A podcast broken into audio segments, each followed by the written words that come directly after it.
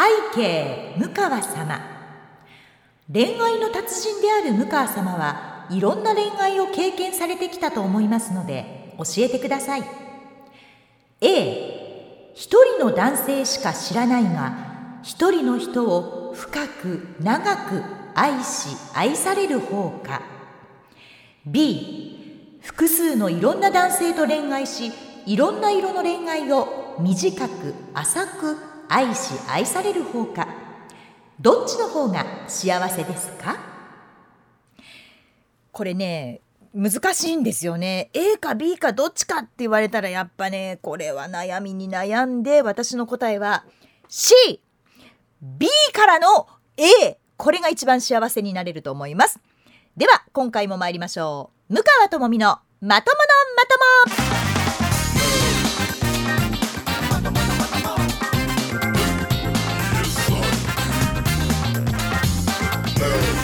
2022年7月23日土曜日夜9時を回っております。MBS ラジオポッドキャスト番組向川智美のまとものまとも。皆さんこんばんは。MBS アナウンサーの向川智美です。ようやくねなんか梅雨が明けましたって言いながらずっと雨が降っていたんですけれどもなんとなく夏が来たなという風になってまいりました。えー、この番組第2第4土曜日の夜9時に配信しているんですけれども夜になっても暑いです。この何て言うんでしょう湿度？蒸し暑さ。このベトっとした感じなんとかなりませんかね。ハワイの方がよっぽど涼しいって本当みんな言いますけどそうですよね。沖縄よりも関西の方が暑いですもんね。さあそんな中すごく私が頭を悩ませた今日の2択ジャッジなんですけれどももちろんね最終形が A だと思うんですよ。あくまでも B でいろんな男性といろんな形の恋愛をしていろんな人を知ってから最後一人の男性にとまあ添い遂げる。これが理想だと思うんですね。なので A か B かではなくて CB からの A これがまあ正解というか私の中では一番幸せになれるんじゃないかなというふうに思っております。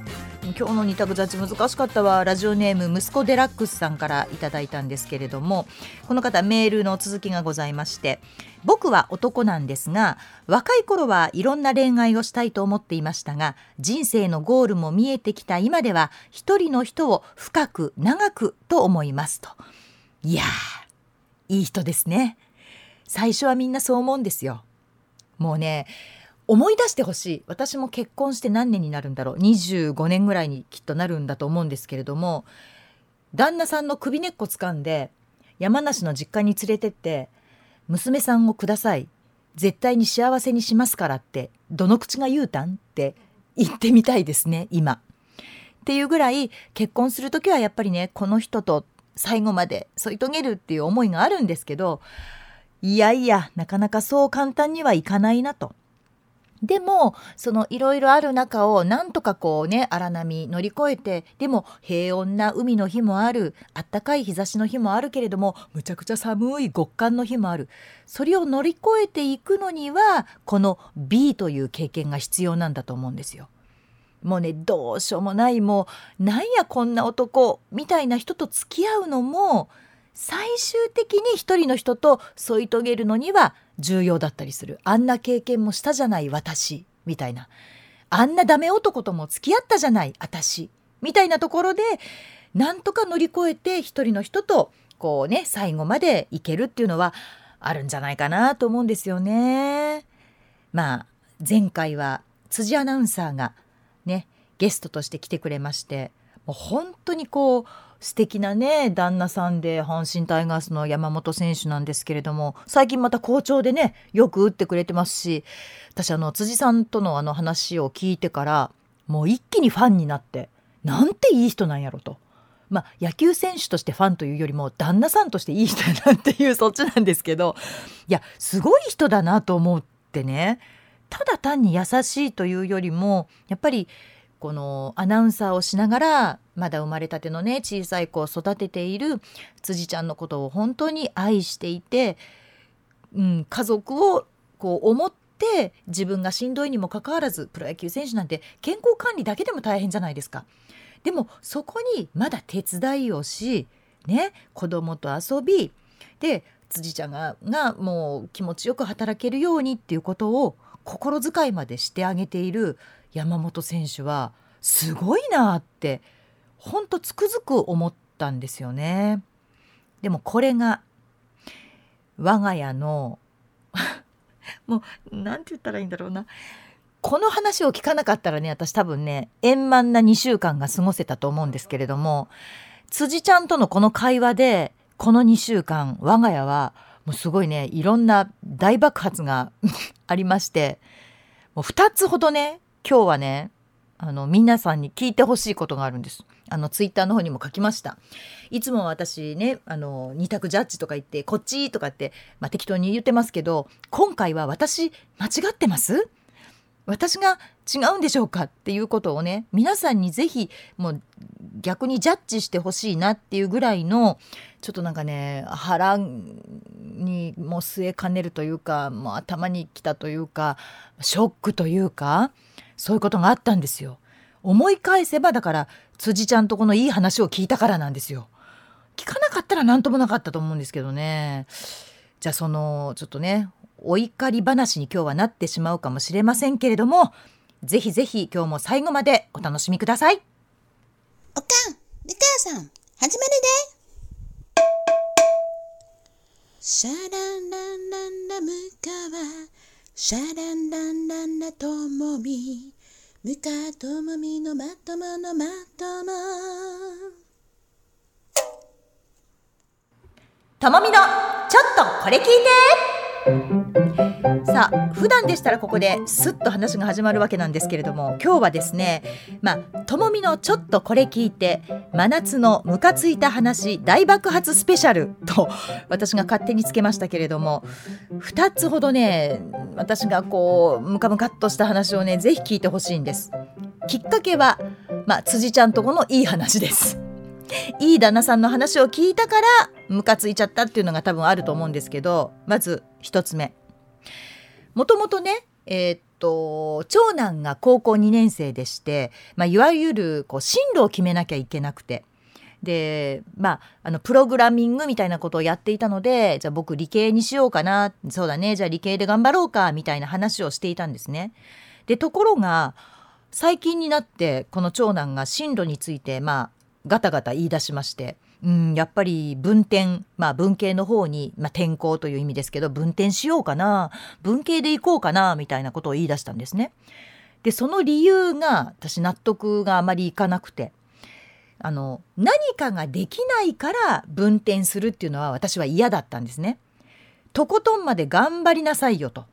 だけど、分転することによってこういう新しい進路が見えるんだこっちに行きたいから分転するんだという前向きな理由だったらいいよと。でもなんか例えば物理が苦手だから分転するっていうのは私はもう絶対認めないっていう話をしてたんですね。でそれでまあことあるごとに私と長男の間ではまあ理系で行くだ分転するだいやそれはダメだでもみたいな話をこうしてたんです。でうちの夫はまあ仕事の帰りが遅くてなかなかその話にこう入ってこられないというかそんなに私と長男が将来について話し合ってるっていうことすらほとんど知らなかったんですね。で、えー、ちょうど辻ちゃんのいい話を聞いたその日だから水曜日ですよね2週間前の水曜日家に帰って、まあ、いつものように晩ご飯の支度をしていたら今日は、えー、早く家に帰れるから家族4人で久しぶりに晩ご飯を食べようと。うん、分かったよって言ってご飯の支度をしました。で4人でテーブルについてご飯を食べ始めたんですけれどもまあ本当に普段いないのでいる時でなきゃそういう話ができないわけですよ私がねその旦那さんに対して。でご飯を食べながら「あのさまあ長男なんだけどさこうこうこうなんだよね」って言って長男にも話を振りで長男は長男でまあその話を初めて聞く夫に「いやこうこうこうでさ」みたいなことを言ってるうちに、まあ、いつものごとくこうヒートアップして2人とも。で食べながらなんだけれどもまあ言い合いというかこうこうこうじゃないのよいやそうじゃないよこうだろうみたいなことになった時にまあうちの夫としてはもうちょっともうやめてくれと。ご飯ぐらいゆっくり食べさせてくれって言ったわけですよ。でちょっと「はい」と私はね「え？え？ってなって。いやいやいやいや。だって普段いないからさいる時にこういうこと話さないとあなた聞けないじゃん。だからわざわざこのね食卓のみんなで4人久しぶりに揃ったからここで今我が家ではこういうことが話題になっているよ問題になっているよということを相談してるのにやめてくれって何なん？ってまあちょっとカチンときたんですね。まあ、それでもまあそうねあのたまにの4人のご飯だから楽しく食べた方がいいかなと思って食べてたんですけどまあ長男の方もまあガーッとこう血が上っているのでまあガーッと私の方にも喋ってくる夫にもわーっと喋るってなった時にもう旦那が「もういい加減にしてくれ!」みたいな話になって大体そんな話をママがするからいけないんだみたいなことを言い出したんですよ。え？私？私が原因なの？って思って。いやいやいや違うやん。だって今じゃなかったら話す機会がないでしょ？いつ話すのよ？って言ったらそしたら「ご飯終わってからでええやんか」って言うから「いやいやいやご飯終わったらもう4人いるから順番にお風呂入ってでまだ次の日も学校あるし早く寝ないとダメだし私ももう朝早いしそんなゆっくり話し合う時間ないからいいじゃん食べながら話せばいいじゃんって言ったら「いやもうそんなんもう聞きたないわ」みたいなことを言われて。でそれは父親としてどうなんだろうと思って私ももう本当にあこれはあかんわと。話聞く気ないやん。自分だけね楽しく食べられればいいんかいって思ったわけですよ。私はしょっちゅうだってそのね長男と言い合いをしていてでかわいそうなことに次男は入ったばっかりの楽しい野球部のクラブのことを誰も聞いてくれないのを独り言のようにブツブツブツブツ言いながら 私の横で彼は喋ってるわけですよ。で誰も相づち打たないね。で私と長男言い合ってる。で旦那は旦那でだんだんこうなんかしかめ面になってきてもうもうやめてくれもう大体なママがそんなん言い出すからあかんねんみたいになった時にプチン切れましたね私も。でちょうどその日はあのカレーがあったんですけどカレーってうちライスじゃなくてナンで食べるんですよ。カレーをナンで食べる？私インド料理が好きなのであのいわゆる日本のカレーじゃなくてあのインドカレーみたいなカレーをタイカレーみたいなのをね作るのでナンで食べてたんです？でナンをちょうど口に入れようと思ってたんですけれどもそのナンを自分の皿の上にパーンって投げて「この家には私の味方は一人もいないんだね!」って怒鳴ってみんなまだ食べてる最中だったんですけどバーンとそのテーブルを食卓からバーンとこう立ち上がったんですよ。そしたらまあびっくりするのが隣に座っていた次男誰も聞いてくれない野球部の話をボソボソしていた次男が「え？ママちどうすんの?」って言うからもう返事もせずにそのまま2階に上がって荷物をこう詰め始めたんですね私も自分でどうしていいかわからないんだけれどもとにかくこの家には私の居場所はないんだみたいに思ってしまって私の味方をしてくれる人がいないんだったらもうここにいる意味はないみたいになってとにかくもうカバンの中にこう1泊分の下着とか着替えとかなんか化粧品とかドライヤーとかわーっと詰めてでまたカンカンカンカンって下に降りていったんですよ。でまあ次男が半べそかきながら「どうしたの？どこ行くの?」ってなったけどもう誰も味方してくれないしここにいても意味がないからもうちょっともうあのこの家から出てくわって言ったんですね。そしたらまあ次男はもういてくれってもちろん言うけれどもまあ長男は長男で言い争ってるしどうせ行かないだろうみたいなのが長男の中ではあったんですよ。そんなこと言ったって大体あのそんな度胸ないよ。どうせ僕たちのこと心配なんだからああ言いながら家にいるよ。車乗って一周ぐるっと回ってどうせ帰ってくるなぐらいにしか思ってなかったんですね。で夫に至っては別に声もかけないし謝りもしないしで味方ではなんだそんなこと言うこと自体がおかしいんだみたいなことをまだブツブツ言ってたんでもう本当にもうこれはもうダメだと思ってで、えー、詰めた、まあ、バッグを持ってで車に乗り駅まで行って駐車場に車を止めそこから梅田のホテルを携帯で予約したんですよ。で最後のねご予約よろしいですかっていうボタンをすごく悩みながらこれポチッと押したら部屋取れちゃうなまあ使わなくてもいいお金を使うことになるししかも子供たち置いたままだしいどどうしようかなって悩みながらもでもなんかすごく悔しかったのでもういいわ今日はいいわと思って「えい!」って言って携帯をポチッと押しました。でご予約完了いたしましたで、えー、何時何時以降にチェックインしてくださいみたいなのが来たのでよっしゃと思ってで普通に電車乗って梅田まで来てでホテルにまずチェックインしで荷物を置いてさあどうしようかなと。でちょうど、まあ、水曜日だったので、まあ、ゆうこれもね終わり。だからゆうこれ終わりだったんですよ。ゆうこれ終わりであんな楽しくゲラゲラ笑ってオンエアしたのに家帰ったらそんなんででもイライラしたまま梅田に来てどうしようかな。会社に行ったら誰かいるよな。アナウンサーもいるしね。まあ鈴木くんもきっといるだろうしどうしようかな。電話しようかなと思ったんですけどいやいやいやいやせっかく一人だしせっかく梅田だしね。梅田ってことは明日の朝4時半に起きる必要もないしと思いこれは普段できないことをやろうと思って私一人で立ち飲み屋に行ったんですよ生まれて初めて。で梅田の立ち飲み屋さんに行ってうわーシステムわかんないと思いながら でもそこにサラリーマンの人が、えっと、2組ぐらいいたのかな？2組ぐらいいたんですけど、まあ、そこに別に混ざることもなく1人でこう端っこで立ち飲みでちょっと初めての経験だわと思いながらなんかレモンサワーかなんか飲んででちょっとつまんでではあなるほどね。でもこれ長くは飲めないな立ったままだしみたいに思いながらでもこう店の雰囲気を楽しんではあなんかちょっと大人になった気分と思いながらほろ酔いで店を出たわけですよ。で時計見たら11時ぐらいだったのかな？11時前ぐらいだったのかな？どうしようかな。ホテルに帰ってもいいけどまあせっかく一人だし梅田だしと思って。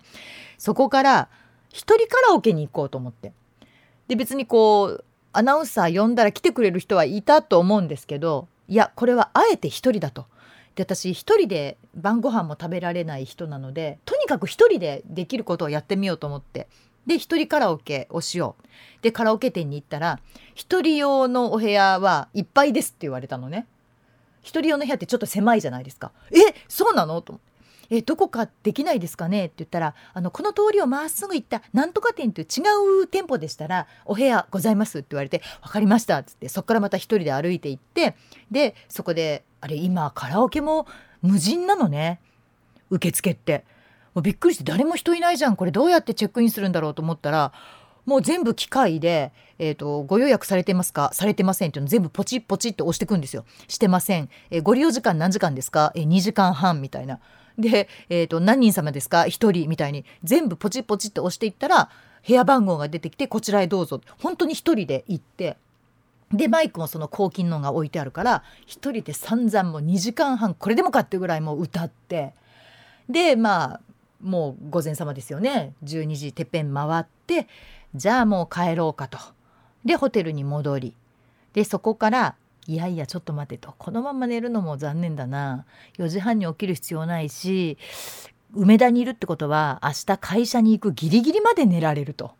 じゃあ韓国ドラマだな。と思って。そこからまたネットフリックス三昧。で寝たのが本当にもう明け方ぐらいだったんですよ。でそんな生活したのも本当に久しぶりだったんですね。で本当目覚まし時計が鳴るまで寝てで急いで支度して何事もなかったかのように「おはようございます」って言って、まあ、会社に来たんですけれどもその間も「ごめんなさい」とか「悪かったな」とか、えー、いつ帰ってくる?」とかそういった、まあ、LINE とかメールとか連絡が一切なかったのね。でそれでまた腹が立ってで最初携帯をまあ伏せてたんですよね。もしそういう連絡が来たら気になっちゃうからと思って。で伏せてたんだけどホテルの部屋に帰って開いてみたら何の連絡もないどうどういうことやねんとじゃあ私は本当にいなくてもいいんだねでまたちょっと腹が立ってきて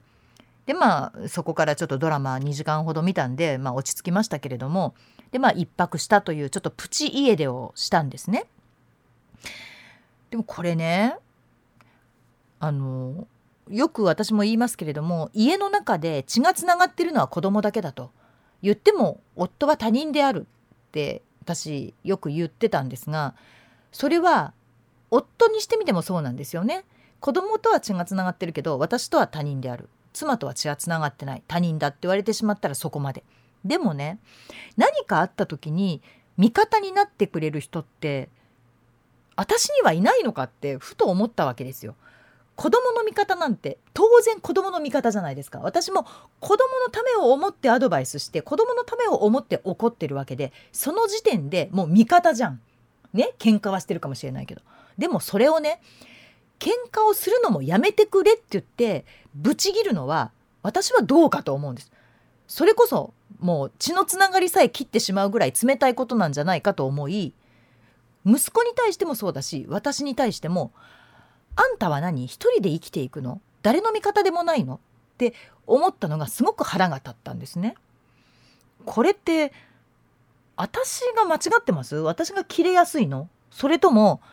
その話し合いましょうって言って話してるのにもうやめてくれって言ってる旦那さんがやっぱり悪いって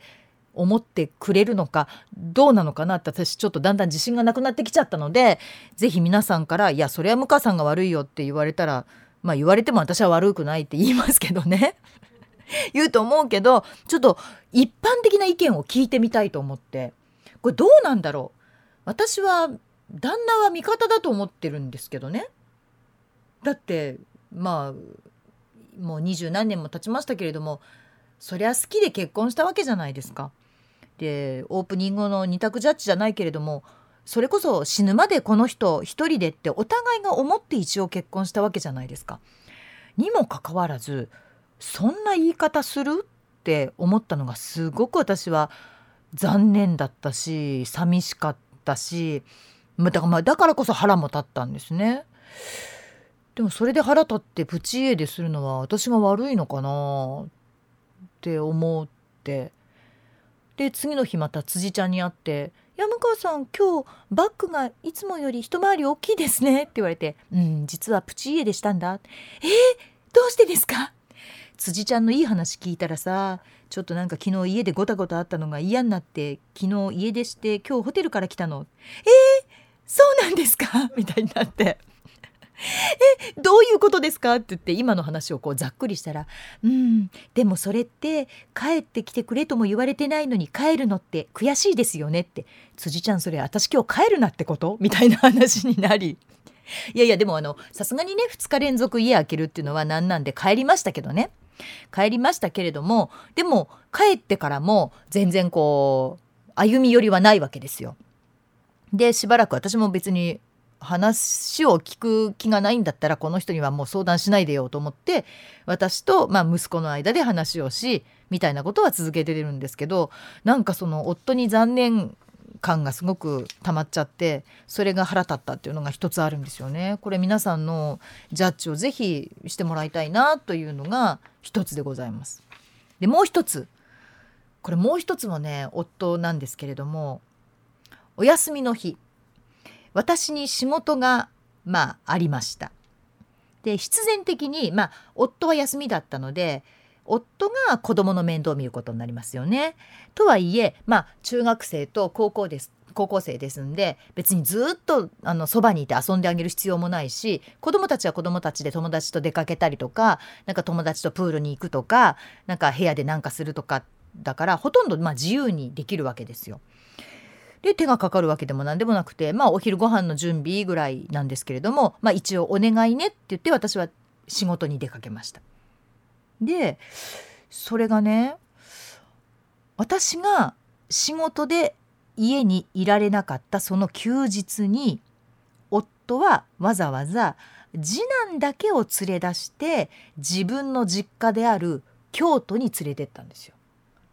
でそのことに関して事前に私に一言も何にもなかったのね。次の休みママ仕事やからちょっと京都にあの久しぶりに行ってくるわ次男連れてとかあのまあ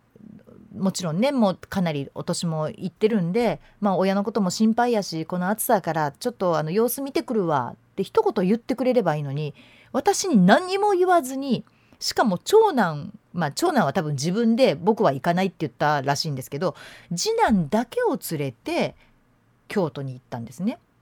で私はそれもちろん知りません。で「ただいま」って言って家に帰ったらまあ何もそれには触れないんですよ夫は。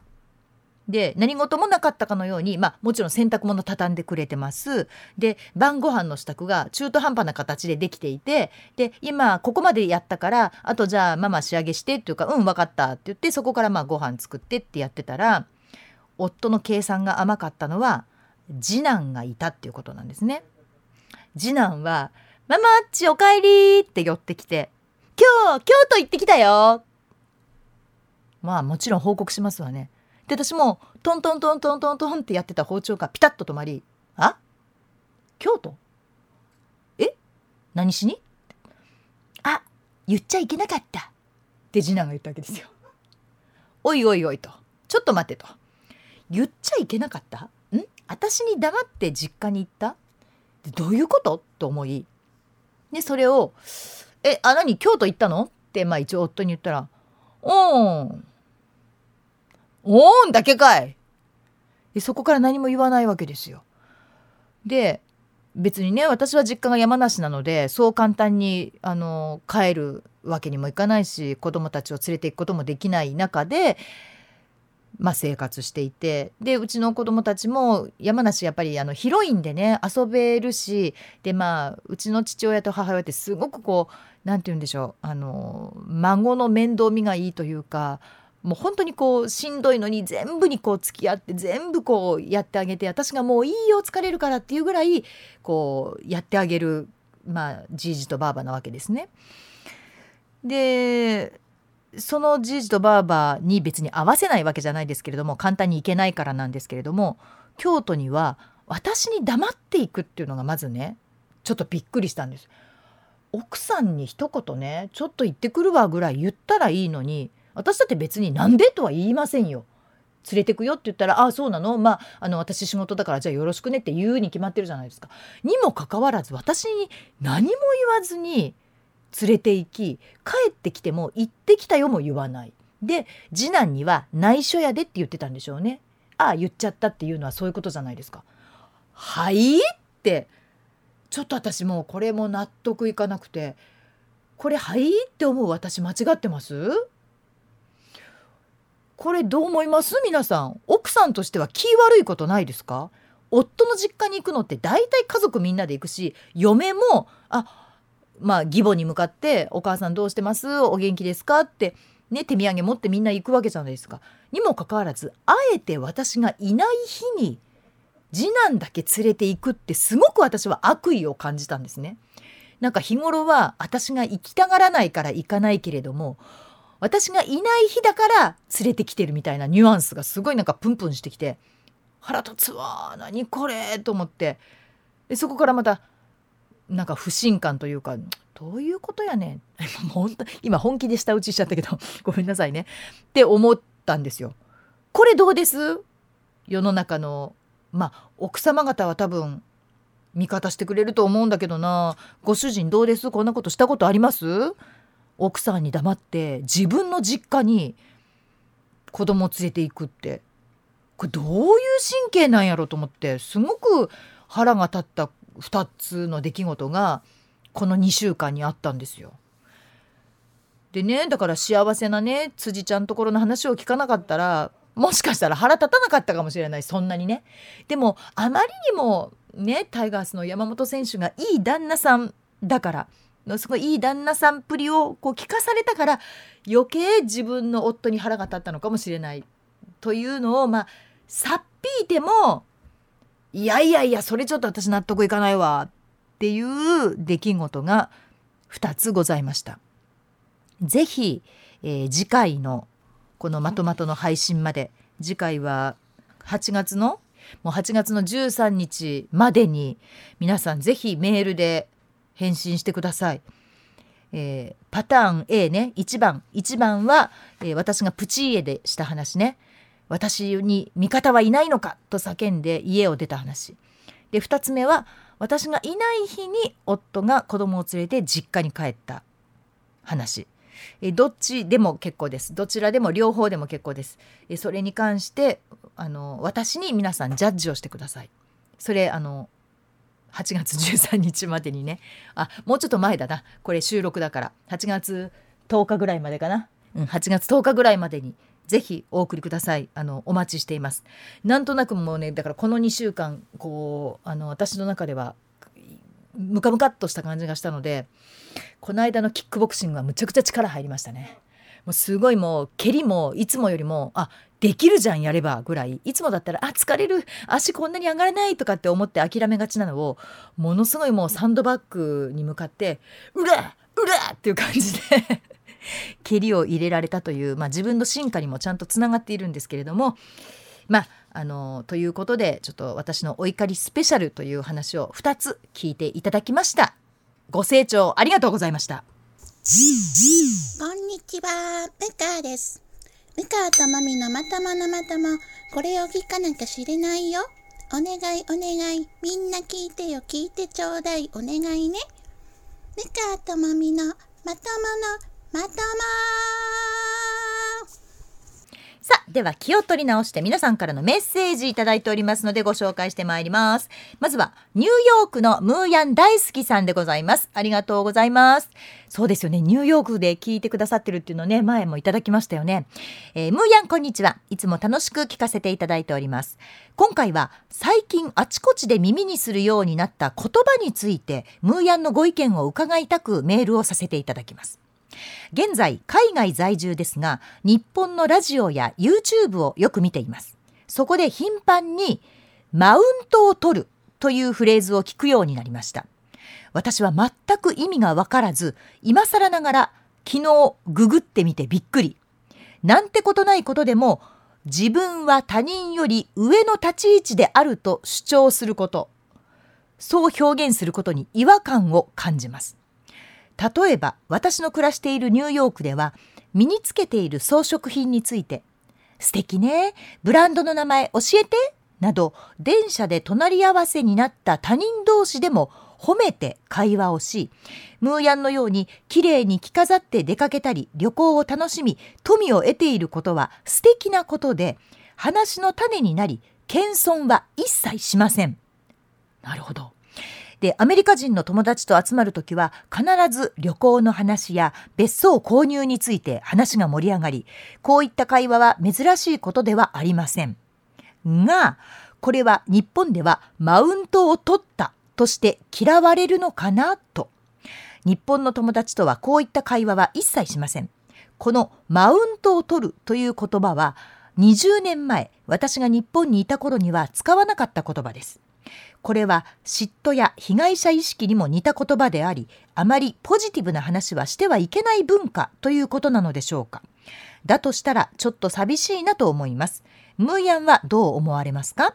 ゴージャスムーヤン。これからも私たちの元気の源として謙遜なしでラジオで突っ走ってくださいね。楽しみにしています。といただきました。ありがとうございます。確かにそうですね。20年前にマウントを取るっていう言葉はなかったです。確かにそうですここ最近よね本当にマウントを取るって言い出したのはでもこのねあのニューヨーク在住ということで羨ましいのが他人同士でもその電車で隣に座った人に「わ素敵なアクセサリーね」とか「素敵なバッグですね」とかって声をかけて「えどちらで買われたんですか?」とか「どこのブランドなの?」って話ができるニューヨークが素敵って思いますよね。やっぱり日本人はそこはどっちかっていうと「ち」ってなっちゃうのかな「け」高いバッグ持ち上がってみたいに思いがちになってしまうのかもしれないですね。なんかこう何て言うんだろう。やっぱり優位に立ちたい人種なのかな。負けたくない意識というかどっちかというと認められたいのか。承認欲求の方がもしかしたら近いかもしれないですねそんなにみんな性格が悪い人ばっかりではないので認めてほしいっていうところが強いのかもしれないですねだからこう友達と話をしていてもその上をもう一つ上に行きたいみたいな確かにマウントを取るっていう傾向は強くなってるような気がします。で私も確かにあのマウントを取るっていう言い方自体がねあまり好きではないんですよね。マウントを取るってなんかねどうよそんなマウントってちっちゃいマウントよそれ。ねと思うんですけれどもでも最近の日本はこのマウントを取るっていうことは確かによく使うしそういうことをやりがちだなと思います。でもそのアメリカ人のお友達と集まって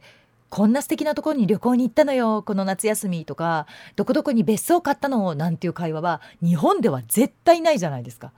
でもちろんこのニューヨークのムーヤン大好きさんがそういったまあセレブというか、まあ、豊かな暮らしをされている方っていうことも多分あると思いますよ。で日本でももしかしたらもう私たちよりもずっとずっと上のものすごいこうお金持ちの人たちはそんな会話が成り立ってるのかもしれないんですけれどもでも一般庶民の中では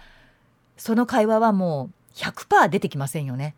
やっぱりちっちゃなことでちっちゃなマウントを取ってちょっといい気分になって今日一日を終わらせるみたいなちっちゃいねなんかそうやって喋るとねそうなりがちな最近の日本でございますね。確かにねなんかもうちょっとこう心にゆとりを持って人のいいところをいいね素敵だねって言える自然にね言える人になりたいですよね。そういう意味ではやっぱりニューヨークはいろんな、まあ、人種のるつぼとか言いますけれどもいろんなところからいろんな人が集まってきてで多分まあそのお金持ちはお金持ちもいるし、まあ、貧しい人ももちろんいるけれどもその中でも相手をちゃんと認めてあげるっていう、まあ、文化というかそういうお国柄なのかな。あの素晴らしいものに素晴らしいってこう拍手をするっていうのって海外の人得意じゃないですか。見ていても。こう他人をちゃんと称賛できる。他人を認めることができるっていうなんかこう自分と比較するわけではない。だって素晴らしいじゃないっていうのがすごいと思う。日本人ってどうしてもね自分と比較してっていうのがあって自分が負けてると悔しいからもう一個上を行ってマウント取りたがるみたいなところがあるのかなってちょっと残念に思いますね。えー、ニューヨークのムーヤン大好きさんありがとうございます。あのこれからもまた聞いてください。で多分言葉って本当にどんどん変わっていくのでいろんな知らない言葉が今日本でまた生まれてで私も気づかないようなもう本当にあの若い子たちの言葉もいっぱい出てきてますのでまたご紹介していきますね。また聞いてください。続きましては綾野農園さんです。綾野農園さんありがとうございます、えー、向川さんのインスタで長男くんとのお誕生日プレゼントの買い物に行く投稿を拝見しました。ありがとうございます。反抗期とはいえ一緒にお出かけしてくれるのはまだまだ可愛らしいですね。ちなみに誕生日が年に一度のお祭りのようなこんちゃんには何かプレゼントをあげましたか？といただきました。えー、7月の12日かな？12日があのこんちゃんのお誕生日だったんですけれども、えー、7月12日が火曜日だったんですよ。これ、ね、木曜日だったら確かにあの私の担当の日なので 何か用意しなきゃと思ってるんですけど12日だったので、えー、火曜日だったので言葉だけ75歳おめでとうございますって一応言っておきました。あのそれは近藤さんも分かっていたので「おおありがとう」って言ってあの喜ばれてましたけどでも近藤さんってほんと友達が多いからものすごいプレゼントが来たんですってもう冷蔵庫入りきらないっていうから全部食べ物かいって思わず突っ込んだんですけどほとんどが食べ物でもう冷蔵庫冷凍庫いっぱいになって入りきらないぐらいの、まあ、皆さんから美味しいものとか珍しいものとかその地方で採れたなんとかっていうものがこう届いたと。で近藤さんってつくづく友達多いですよねって私も思わず言ってしまったぐらいやっぱりあの方のそこはすごいとこだなって思うんですよね。だから1回ゲストに来るともう次2回目来たね東京からのゲストに対してもお前呼ばわりするじゃないですかお前なみたいな。い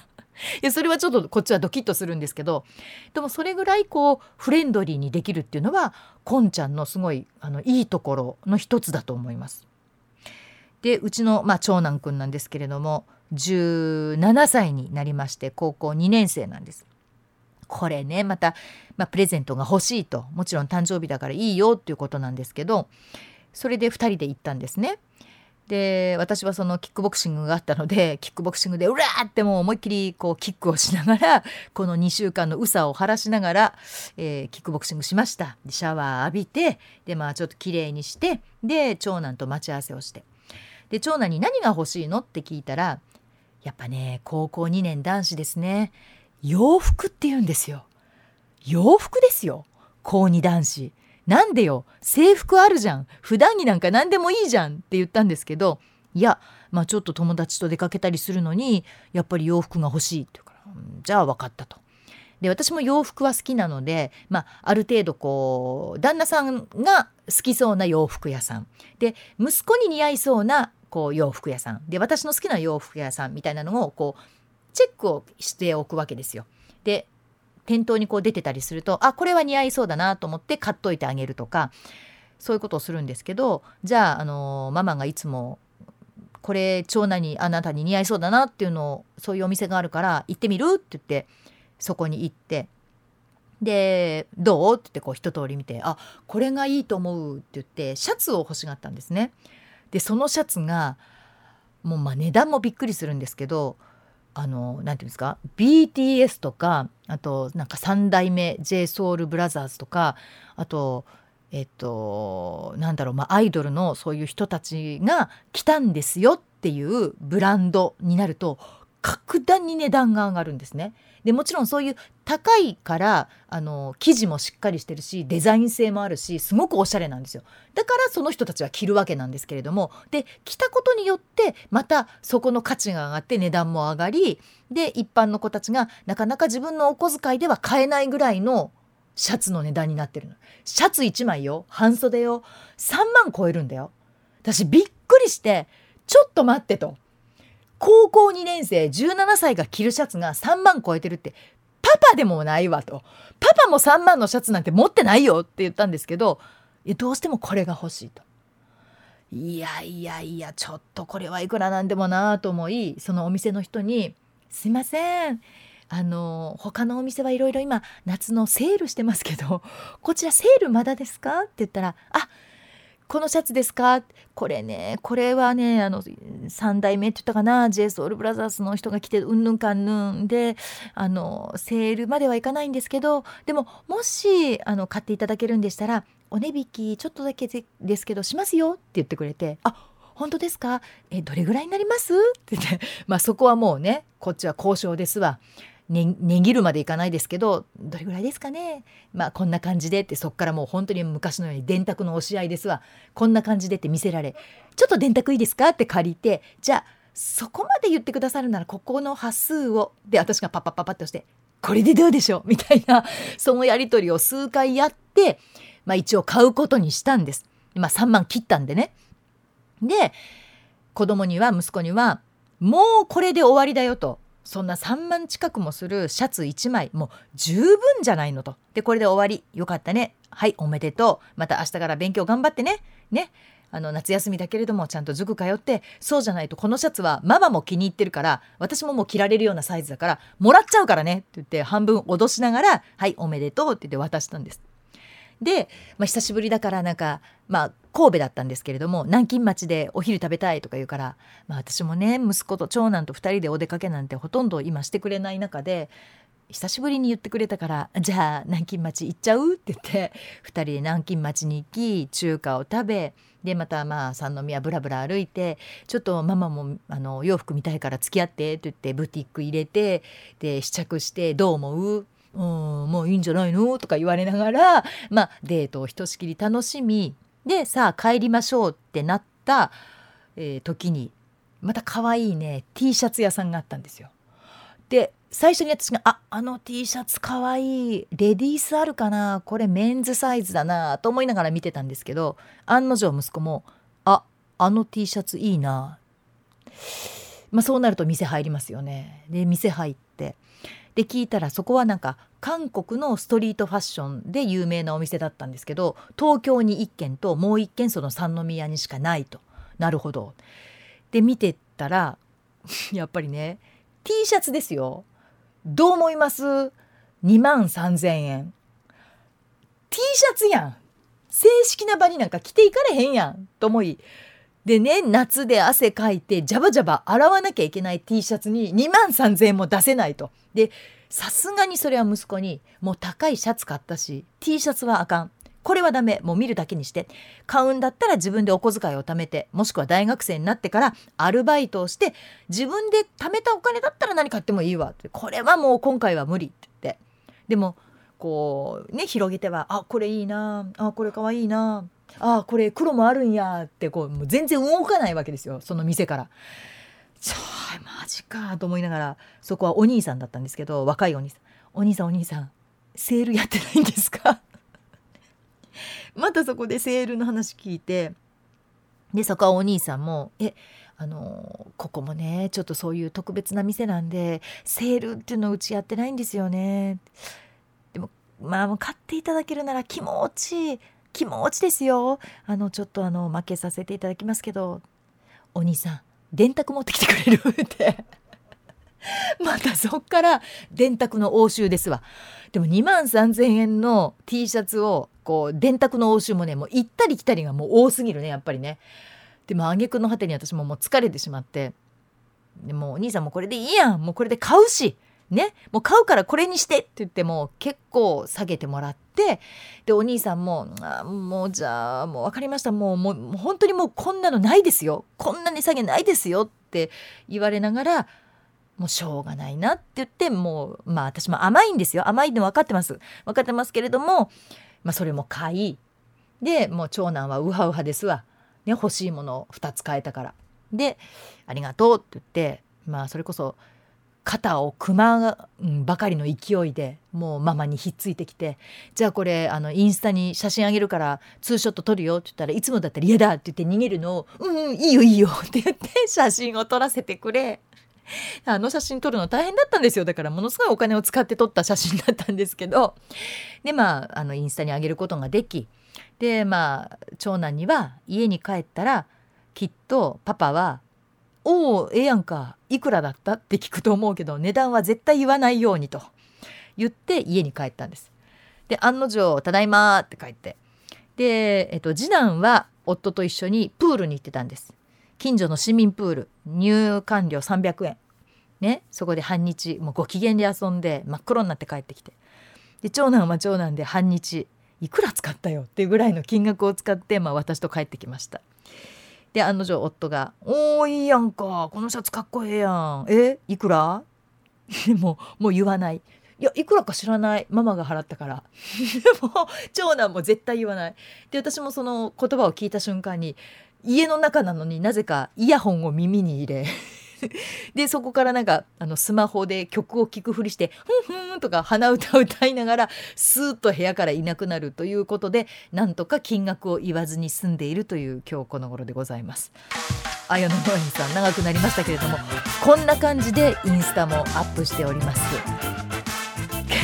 本当に皆さん今日は長い時間ありがとうございました。私の怒りの話2つとあとこのねインスタで誕生日、まあ、長男が誕生日だったということで皆さんのメールちょっと2つしかご紹介できませんでしたけれども皆さんからのジャッジまずお待ちしております。8月10日ぐらいまでに今日の私の起こった話どっちがまあ、うん、正しいかって言ったらまだあれだけど「ムーヤンそれはあかんわ」なのか「ムーヤンの気持ちわかる」なのかどっちかぜひあのジャッジをしてお送りください。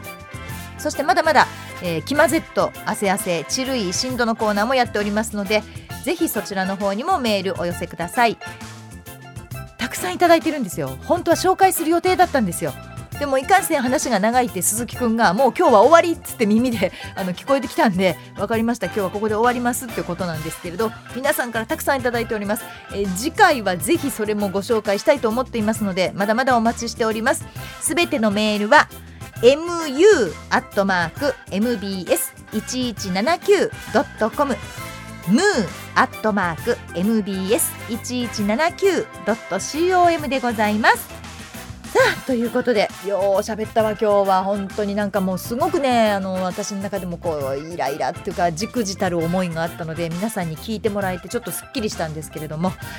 えー、MBS ラジオポッドキャスト番組「向川智美のまとものまとも」毎月第2第4土曜日の夜9時配信でございます。次回は2022年8月の13日。8月13日です。ではまた皆さんお耳にかかりましょう。MBS アナウンサー向川智美でした。ほならば。